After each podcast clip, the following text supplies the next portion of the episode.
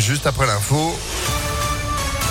Et puis la météo, Émilie Gébleu, bonjour. Bonjour, bonjour à tous. La guerre est déclarée entre la Russie et l'Ukraine. Des bombardements ont été entendus ce matin dans la capitale Kiev, mais également dans la région de Kharkiv. Vladimir Poutine a annoncé ce matin une opération militaire dans le Donbass dans un discours prononcé à la télé.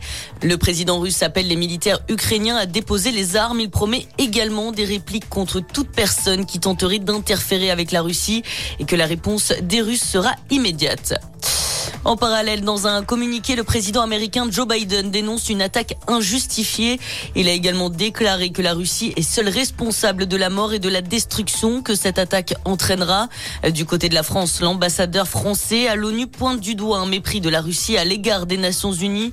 Le ministère des Affaires étrangères qui a invité tous ses ressortissants français à quitter le territoire ukrainien le plus rapidement possible hier. Le Quai d'Orsay qui a classé hier soir l'Ukraine en zone rouge. L'Ukraine qui vient également d'annoncer la fermeture de son espace aérien pour l'aviation civile.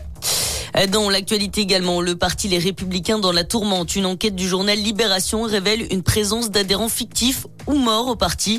Des personnes qui auraient voté à la primaire de décembre dernier. Au moins trois personnes auraient rejoint le parti l'an dernier après la date de leur décès. Les journalistes du quotidien ont également identifié le nom d'un chien dans les fichiers. De son côté, dans un communiqué, le parti LR dénonce une tentative de déstabilisation. Il passe de 12 à 14 semaines. Le Parlement a adopté l'allongement du délai légal de l'IVG hier. Un allongement qui permet d'éviter aux femmes de se rendre à l'étranger pour avorter. Et puis le sport avec le foot et les huitièmes de finale de la Ligue des Champions et l'Atlético de Madrid et Manchester United se quittent sur un match nul hier un partout. Match nul également entre le Benfica et l'Ajax Amsterdam de partout.